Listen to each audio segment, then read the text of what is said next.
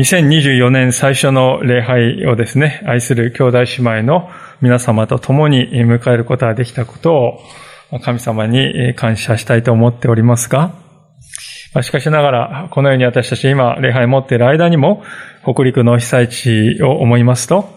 不安感やあるいは疲労と戦いながら、懸命に今日一日、また明日一日を過ごそうとしている被災者の方々がおられる。とりわけ愛する方々との別れを経験された方々がおられることを思わずには得られないわけであります。まずはこの本当に最初の困難、最も困難な時を通り抜けていく。耐え忍ぶというよりも、克服するというよりも、通り抜けることができるようにと。その力が与えられるようにと、共に祈ってまいりたいと思います。また同時に今なお救援活動に従事している救急車、救急隊の方々や、また不眠不休で労しておられるであろう行政のスタッフの方々のためにも、心尽くして皆さんとお祈りしていきたいと思うわけであります。まあ、それにしましても、先々週ですね、この聖書の箇所からですね、お話を新年させていただこうと思ったわけでありますが、その時点ではまあ当然でありますけれども、このような展開になるとは予想だにしておりませんでした。しかし今、改めてこの第一コリント15章の最後の歌詞を読みますと、不思議と備えられていたのかもしれないと。そんな感覚を感じている私がいるわけであります。なぜなら、ここの最後のところに、あなた方は自分たちの労苦が主にあって、無駄ではないことを、無駄でないことを知っているのですからと。そう書かれているからであります。もう一度58節を読みしますが、ですから私の愛する兄弟たち、固く立って動かされることなく、いつも主の技に励みなさい。あなた方は自分たちの労苦が主にあって無駄でないことを知っているのですから。私たちは自分ではどうにもならないような大災害や大事件というものに直面しますと、無力感に苛まれるという経験をいたします。痛みがですね、圧倒的なスケールで迫ってくるときに、それを前に何もできない自分というのがいて、無価値な存在に感じるんですね。そして、そんな自分が何をしても、ほとんど意味なんてないんじゃないかと。そう思えてくるわけであります。13年前の3月の終わりに私はまさにそのような経験をしておりました。当時仙台の教会におりまして全国から無数のですね、物資が仙台の教会に届きまして、マイクロバスに山と積み込んで、はじめに陸前高田に行き、気仙沼に行き、女川に行き、石巻に行き、そして仙台に行きと、支援活動でに従事する中で私は見たものは、まあ、圧倒的なまでの破壊の光景でありました。私は子供の頃からこの戦争の悲惨さを伝えるモノクロの写真をですね、よく見ていたわけですけれども、え行く、私がですね、この13年前に行く先々で見たのはまさにそれが現実のものとなっているという、そういう姿でありました。白黒写真の世界がですね、カラーの現実としてですね、自分を取り囲んでいるという、そういう自分を発見したわけであります。でそこで思いました。自分がこう運んでいる物資というのは確かにね、一週間やそこらこの人たちを勇気づけることはできるかもしれないけれども、でも本質的な苦しみに対しては何もできてはいないではないかと。果たして自分のしていることは本当に助けになっているのだろうか。まあ、そういう問いが頭から離れなくなったのであります。でそういうことを考え始めると、だんだんとですね、支援活動を行って、その日家に帰ってくる、被災地から帰ってくるとですね、普通の暮らしをしていていいんだろうかと。後ろめたい思いがしてくるんですね。例えば、寒いなと。ヒーターをつけようかとこう指が伸びるとね、待て待てと。でも被災者の方は、ヒーターなんてないよな。そう思うとためらいがですね、こう出てくるんですね。なんかつけるのが悪いことをするような。で何、何をですね、えー、するにもそういう思いが先に立つようになりまして、だんだんとですね、心が疲れ果てていきました。まあ、今振り返りますと、一種のこの PTSD のような状態だったのかなとも思います。あまりにもですね、大きな悲劇に直面して、で、それに対してあまりにも無力なですね、自分の現実を知らされた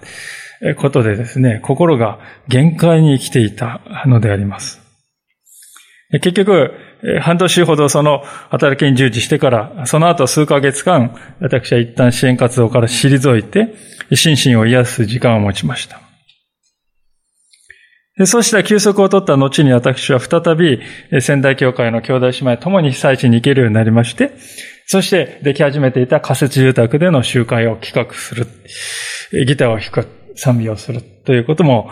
できるようになっていきました。再びロークするということの喜びがですね、少しずつ戻ってきたのであります。その兄弟姉妹と共に従事したその働きの一つの実が現在の石巻の教会、石巻福音住教会であります。ですから、13年が経った、経とうとしている今ですね、改めて58節のこの言葉を見つめるとですね、主は真実なお方であるということをひしひしと感じるわけであります。私はあの時嫌というほど自分の無力さというものに直面させられました。何をしても無駄ではないかと感じておりました。被災者の方々にどういう言葉を一体かければいいのか。どうやって励ましたらいいのか。想像もつかないと。それでも、まあ当時、仙台教会で副牧師でありまして、支援活動のリーダーとして先頭に立たなければならない。しかし同時に被害はまあ大きくはなかったとはいえ自分たちも被災者であるということもあって、まあプレッシャーのため、えー、どうしようと。夜目が冴えて寝つけないという日も多々あったことを思います。もちろん後悔することも多々ありました。もっとやれたなと思うこともしばしばでありました。でも同時に新しい出会いもありました。おそらく、あのような文脈でなければ一生この人とは出会わなかったであろうと。そのような人々と、まあ、国の国境すらも超えて出会い、そして、共に、えー、片付けや掃除を担当し、共に泥まみれになり、共に被災者の方々と着工し、共に童謡を歌い、そして、共に涙を流して祈りました。今でもその多くの関係がつながって生きている。そして日々小さな癒しや笑いを生み出しているという姿を見ます。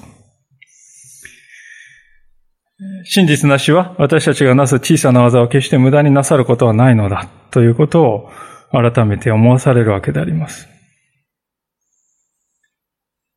でもそれは目に見える成果が出たからでしょう。そう思うかもしれませんが、必ずしもそれは目に見える成果として現れるとは限らないと思いますね。いや、むしろそうでないことの方が圧倒的に多いと思うんです。人々の目に留まる働きが1あるとすれば、目に留まらない働きは10、あるいは100ほどもあったと思います。そうすると残りの9や、あるいは99の働きは無駄だったのだろうか。この世的な価値観で見ればそうかもしれません。何も残らなかったよね。とそう言うのかもしれません。しかし聖書は全く違う価値観を提示してくれています。パウロは先ほどの58節で何を語っているでしょうかあなた方の労苦は主にあって無駄ではない。そう言います。これは主にあって、私たちが主の名によって成したこと、そのすべては主に覚えていただいているということですね。全知全道の神が私たちが主の名によって祈って行った技のすべてを記憶してくださっている。全知全能の主ですから。ただ一かけらの賭けもなく、覚えていてくださっている。皆さんもご経験が終わりかとは思うんですけれども、我が家の子供たちはですね、小さい頃ですね、えー、しきりとですね、こう、近くにですね、なんかを持ってやってくるんですね。そして、パパ見て見てとこう言いますね。えー、工作であるとか、描いた絵であるとかですね。それを持ってこう、タタタってやってきて、見て見てってこう言うわけですね。時々何かこちら仕事してたりですね、集中してです、ね、考え事をしてるときにですね、見て見てって言ってくるとですね、あーっていう感じですね。まあこちらの都合はお構いなしであります。ですから時にですね、不愛想な返事をしてしまって、あーってやってしまった。後から反省することもしきりでありますが。逆に言いますと、人間にとって自分がしていることを親に知ってほしいという欲求ですね。それは本能的なもので、えー、生まれついてのものでね。それはそこ、それほど強いものなんだということです。親は自分に関心を持ってくれているに違いない。親にとって自分という存在は喜びであるに違いない。自分自身は親の目には価値のある存在として映っているに違いない。そう信じて疑ってないんですよね、子供は。現実には子供はですね、だんだんと大きくなるにつれて、親も実はスーパーマンではなかったと。不完全な罪人であるのだということを学んでいきますね。思春期になると。そのことに気づき始める。で、その時に、えー、大事なことはですね、親飼いをふさわしく行うということですよね。すなわち、不完全な肉親の姿を見て失望して、親なんて全てダメなんだと。親という存在すべて否定的に捉える。そうではなくて、ああ、親も私と同じく弱い人間だったのだ。だから私は失敗することのない神様を真の親として仰いでいけばよいのだと。まあ、それが親がえということですよね。で、これがなかなかこううまくできないとですね、親なしというか、親を失った孤児のような気分で、人生を少し漂流してしまうことになるかなと思うんです。でそういう痛みを抱えた大人たちが、実は少なくないとこう感じているわけであります。聖書はそのような私たちに力強く語りかけるんですね。あなたのすべての労苦は主にあって無駄にはなりません。私は長女が生まれた時に、最初の子が生まれた時に、両親からお祝いに何が欲しいですかとこう聞かれた時に、迷わずですね、ビデオカメラを買ってほしいと即答いたします。自分ではね、買えないんですけれども、おじいちゃんおばあちゃんとならば、ちょっと大きいものでもいいかと思って即答いたしました。当時最新鋭のですね、もでちょっと、えー、言ってしまったわけです。まあそれはですね、娘の成長のすべてをこれから記録してやりたいと、そう思ったからです。覚えていきたい、いたいと思ったんですね。まあ自分で言うのも変な話でありますけど、その甲斐もあってか、たくさんの映像が残っておりまして、今、家族でそれは時々見直す恵みに預かるわけです。でも同時に、それとて、子供たちの人生のすべてを記録しているとは程遠い。高熱を出して寝込んだ、うんうんなった日もあった。泣き叫んで収まらず、部屋に閉じこもった日もあった。危険な目にあっておろおろしてですね、親、私、右往左往した時もあった。でもそういったものは残っていません。ですから、それらの映像はごく一瞬をですね、切り取ったに過ぎない。私たちが覚えるということにはそういう限界があります。私たちは子供たちの人生のですね、一生をすべて見届けるということはできません。また反対に自分の親のですね、人生をすべて知って見てきているわけでもありません。そこには人間であるということがある来る厳然たる限界がいつもついてきます。しかし、神様はそうではない。神様は文字通り全てを見ておられるのだと。あの詩篇の作者はそのような神の眼差しの偉大さを次のような言葉で、印象的な言葉で記しておりますね。詩篇の139編の16節でありますけれども、えー、お読みいたします。詩篇139編16節あなたの目は胎児の私を見られ、あなたの書物にすべてが記されました。私のために作られた日々が、しかもその一日もないうち。神様は、母の胎に私たちが宿ったその時から、ご自分の書物に全てを記録しておられる。一日もまだ人生が始まる前から主は知っておられると。皆さん、神様というお方は、文字通り私たちの全てをご存知のお方であります。ですから、人生には無駄な一日というものは一日もないということです。この原文ではですね、この無駄と書かれているところはですね、原文をギリシャ語で見ますとですね、空っぽであるとか、中身がないというそういう意味なんですね。空虚なとかね、こう、ガランドであるとそういう意味なんでありますけれども、まあ確かに私たち人生はね、今日って一体何だったんだろうな、とね、そう感じる日もあるでしょう。でも、その一日も誠の親である神様と共に歩んだ一日だったということです。小さい幼児にとってですね、親と一日一緒に過ごせるということは何にも勝る喜びでしょう。とすれば、もしかすると私たちが今日行ったことは徒労だったな。無駄だった。そう思う日こそ実は神に一番近い一日だったのかもしれないということです。確かなことは、神を信じる者にとっては、空っぽの一日、無駄な一日というものは一日もない、存在しないんだということです。死を信じた時から、皆さんはすでに空っぽではないんですよね。精霊なる神様は私たちのうちに住んでおられる。どこに行くにも私たちは共に歩んでおられる。ですから、私たちが主の名によって何かをなすなら、それはもうすでにね、主の技なんだということです。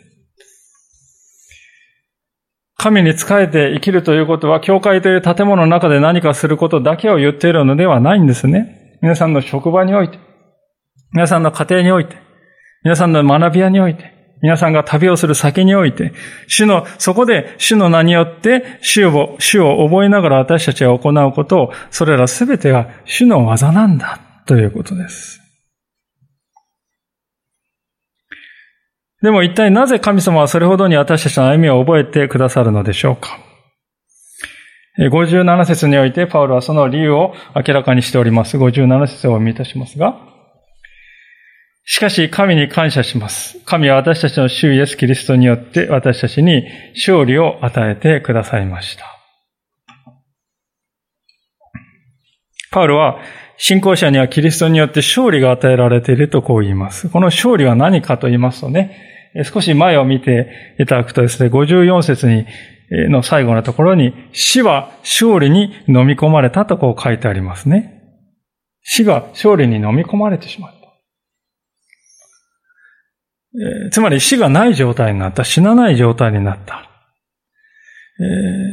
ー、復活するということであるとわかるわけです。まあ、実際この第一コリントの15章はですね、初めからぜひお家に帰られて読んでいただきたいんですが、全体を通してね、復活ということがテーマになっている、非常に代表的な章であります。この書はイエス・キリストの復活はどうして必要なのか、不可欠なのか、福音にとってね、キリストの復活ほど不可欠なものはないんだということをパウロは語っていますけどもね。で、それがどういうふうに私たちと関わってくるのかということを次に語っております。つまり信仰者はイエス様が蘇られたでしょう。そのように私たちも復活を経験するんだよ。それこそが救いのゴールなんですよ。と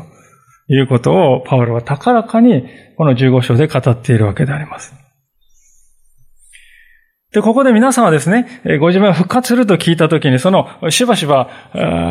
思いがちなのはですね、復活というものは、何かをこう人生をリセットすることなんだというふうに考えてしまうことですね。私はあの小さい頃ですね、ファミリーコンピューター、まあ、通称ファミコンというゲーム機が発売されました。えー、まあ、ちなみに我が家はですね、えー、ねだってねだって買ってくれると思って、おもちゃ屋に買いに行ったら抱き合わせで3万5千円ぐらい出さないと売りませんって言われて泣く泣く帰ってきたというですね、えー、友達の家でやらせてもらうしかなかったんですけども、まあ、とにかくあのカセットがちゃんとこう入れましたねえ。そしてゲームをしてえ、途中でですね、こう、死んでしまう、やられてしまうとですね、すかさずこう切ってぐらいの大きさのリセットボタンがですね、そこピッてこう押すとですね、また何事もなかったかのように最初からですね、やり直して、失敗したところを今度はね、クリアして、また少し行ってやられたってピッて、リセット、リセットを繰り返して、やり直していたわけでありますね。で、ちょうどこれと同じようなイメージで復活を捉えている、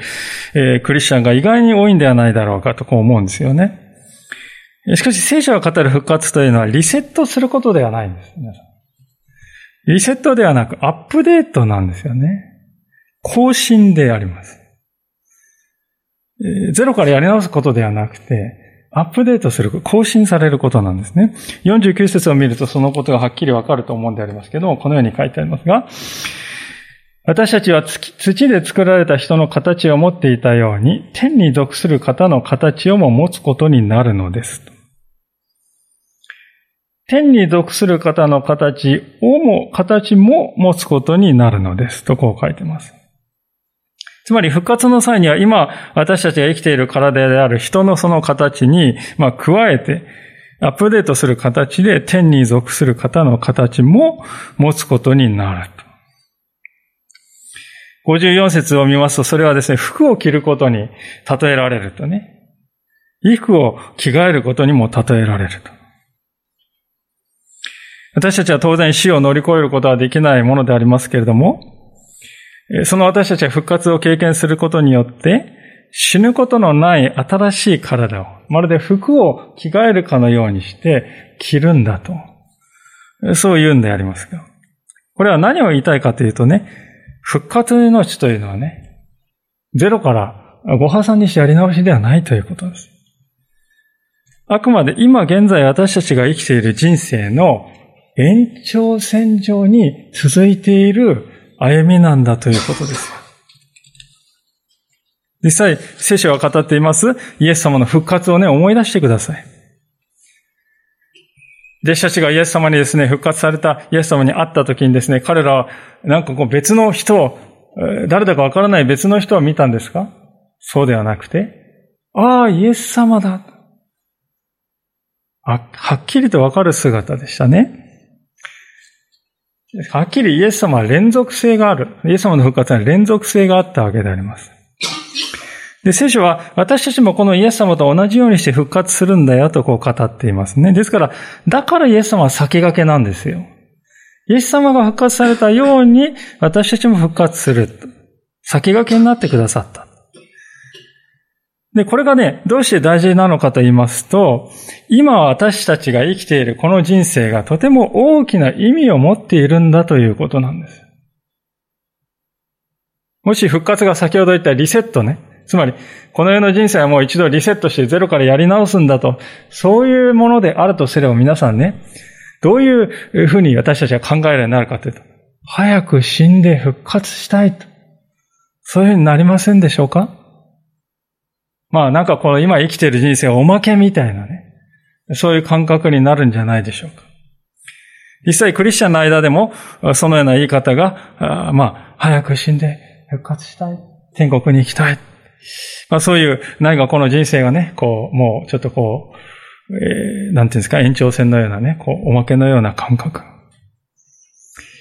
で語られることは少なくないと思うんですけど、そこで今日ぜひ知っていただきたいんですね。復活の命というのはあくまでもこの地上の人生を生涯歩んでその先にしか見出すことはできないんだということです。私たちはこの地上からジャンプしてですね、もう無関係の世界にポーンとね、行ってしまうのではない。そうではなくて、マラソン選手が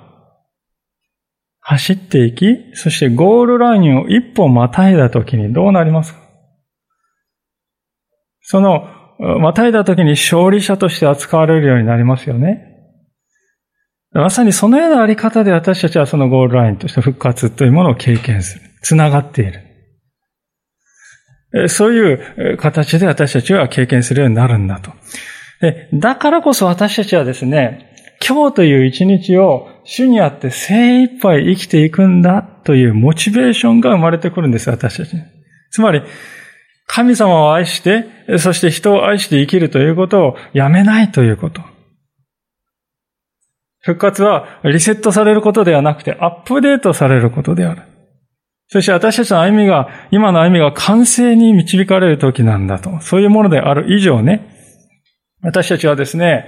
どのみちこの世の人生は終わるのだからということを理由にして、目の前にいる愛すべき人を愛するということから逃げてしまうということはできないんだと。心を決めなくてはいけないと思うんです。言い方を変えますと、神様の目線から見るとね、今の皆さんも復活をした後の皆さんもですね、同じ人だと。同じ命なんだ。同じ一つの命、同じ一人の人格としてしか見えないということなんですね。私たちはどうでしょう？このですね、神様がですね、こういうふうに考えてんではないかと。私たちは弱いですね、死ぬべき体を持っている私たちのことを神様はなんかこう、嫌っておられるんではないかと。下に見ておられるんじゃないかと。古いもんだと思ってるんじゃないか。でも、復活した後なら新しいものだから神様を受け入れてくれるようになるんじゃないかと。そういうふうに感じるかもしれませんけど、そうではないんですよね。あなたはあなたです。変わるのは私たちの側の神様に対するアプローチが変わりますね。今私たちは罪に阻まれておりますから。いろいろ思い煩ってしまって、自由に神様を礼拝できないでいる。素直に正直に主の前に出ることはできない私たちである。しかし、復活の体をいただいた後は、何一つはばかることなく、遮られることなく、自由に神様に近づいていくことができ、心の底から神様を喜んで礼拝できるようにされていく。でこの神との関係が変化するということが、復活の最大の恵みなんですよね。愛する皆さん、私たちは今、クリスチャンとして生きるということは、今申し上げたようなことはね、これは先の話だね。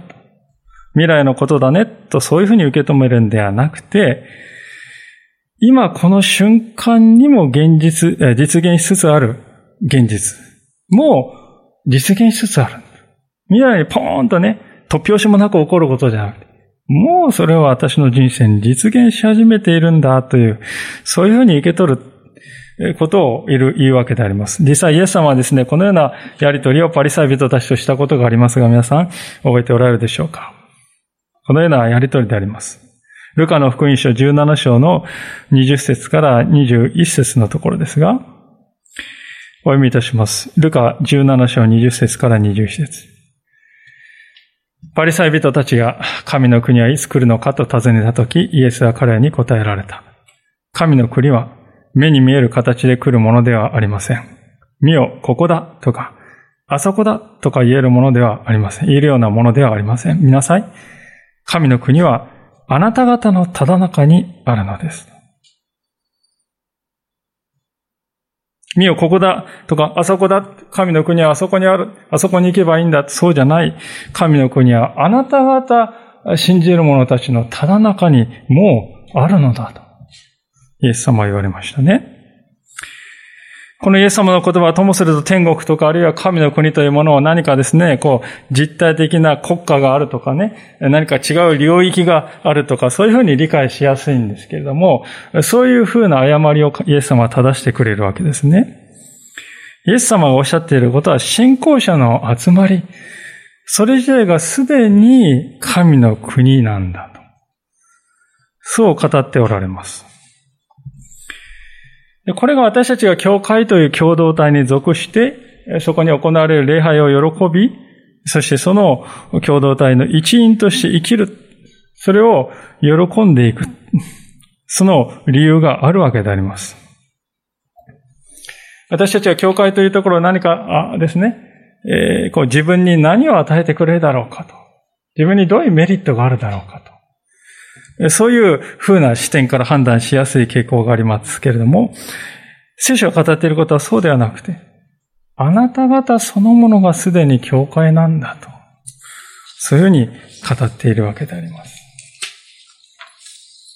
パウロは罪によって損なわれてしまった人間が再びそういう歩みができるようになる。それが勝利なんだと語っていますね。この57節の勝利を与えてくださいましたという、ここで大切なことが一つありますけれども、それをこの与えてくださったとね、日本語ではこう過去形で書いてあるように見えるんですけど、実際は現在形で書かれておりまして、現在形であるということは、つまり今もずっと与え続けられているということです。勝利は過去に与えられたものだけであるだけではなく、今も私たちのうちにずっと与え続けられているものなんだと。実際、そうではないかと思うんです。イエス様の復活は、すでに達成された歴史的な事実ですね。聖書はそのイエス様に信仰によってつながる人たち、その人たちは誰一人欠けることなく、すべての人が同じように復活に預かることができるんですよと約束しております。つまり、言うならば、私たちの未来はもう定まっているんですよ。私たちが走っているこの人生のマラソンはすでにゴールで何が起こるかが定められて定まっている歩みなんだと。おっかなびっくり走ってゴールしてみて何が出るかびっくり玉手箱ではないんですね。未確定なものは何もないんですよ。そこには復活という勝利だけがある。私たちはこの勝利が決定づけられた人生をね、歩んでいるんだと。それがどれほど大きな恵みであるのかということを、この年、もっと自分のものとして受け取っていく必要があるのではないでしょうか。冒頭で申し上げましたように、年の始まりから大災害や大事故が相次ぎました。私たちがそれを見ているときに、えー、気づかされることは、私たちが生きているこの世界は、依然として不確実で、実に不安定なものなんだということ。そのことを気づかされるわけです。でそのような中で私たちがですね、目に映るもの、目の前に、目に見えるものだけを頼って、それだけに心を寄せて生きていくとすれば、私たちの信仰は実際に私たちに生きる力を与えることはないでしょう。しかし、私たちがキリストが与えてくださ、すでに与えてくださり、今も与え続けられて、与え続けてくださっている勝利に目を向けて、勝利が決定づけられている人生を歩んでいる幸いを自分ごととして心に刻んでいくのなら、それは確かに私たちの歩みを、劇的に変えていくと思います。ですから、私の愛する兄弟たちよ。ですから、私の愛する兄弟たち。パウロは慈愛を込めてね、私たちにそう語りかけています。キリストがあなたの人生を勝利で終わるようにすでに決定づけてくださってでしょう？ですからね。そういうんです。ですから、固く立って動かされることなく、いつも主の技に励みなさい。とそう彼は進めます。まあ私はですね、本当にこう、意外な発見をしたんですけども、この主の技っていうのはね、すごいありふれた言い方かなとこう思うわけですよ。主の技っていうのは。でしかし、主の技という表現は意外にも新約聖書の中で2回しか出てこない。ですから、主の技って言った時に一体、パウロは何を言いたかったのかっていうのは理解、確定しづらい面はあるんですけどね。しかし私はですね、これは主がなさる技というね、えー、そういう意味で理解した。主が主導、主が主語であるとね。主の技というのは主がなさる技と。なさせてくださる技と。そういう主を主語としてね、理解したいと思うんですね。つまり、私たちが何かをなすんだけれども、それは主がなしているんだと。主がなす技なんだと。言ってみれば私たちはね、小さいキリストとして、キリストに代わってキリストの愛の技をなすんだということです。では、その、いつも主のイエス様の愛の技に励んでいくというのはどういう意味なのか。まあ、励むというとね、なんか私たちはですね、こう、いわゆるこう、一生懸命やるっていうね、が、頑張りがね、えー、クローズアップされます。日本の文化ではね、励む、励みなさいよって言われて、一生懸命やりなさいよ。そういうふうに理解しがちなんですけど、実はこの米印がついていて、励むというのは下を見ると、満ち溢れなさいっていう意味だと書いてありますね。満ち溢れなさい、主の技に満ち溢れなさい。つまり、私たちの中にイエス様の愛がですね、充満して、それが溢れてくると。流れて溢れてくるような、そういう闇をしなさいと。そういう招きなんです、これは。それらすべてのことはイエス様が私たちのために十字架にかかり、三日目に蘇ったその事実によって、勝利が決定づけられた。その勝利の喜びから、静かな喜びから生まれてくる溢れるようなものであります。でクリスチャン生活の原動力というのは、そのイエス様を与えてくださった勝利に対する喜びにあるんだということですよね。いかがでしょうか、皆さん。2024年、なんとも辛いニュースから始まりました。あらゆるものが揺り動かされていく。そういう時代を私は生きていかなくてはならないのだと。暗い気持ちになったかもしれません。その中で、決して揺り動かされない岩であるキリストをすでに得ているのだということ。そしてキリストが勝利を私にすでにもたらしてくださったということ。そしてそのことを思いながら日々新たにされているということ。これが私たちに与えられている幸いなんだということを今日もう一度心に刻みたいのです。そしていつも主の技に満ち溢れているもの。自分は小さなキリストなんだ。そのようなものとして、この年を歩ませていただきたいと思うんです。時にはもちろん途方に暮れる日もあるでしょう。驚き怪しみ、立ち尽くすような経験をすることもあるでしょう。時にはああ、今日は報われなかった。虚しい一日だった。そう感じる日もあるでしょう。でもそれを主は何一つ無駄にはなさらない。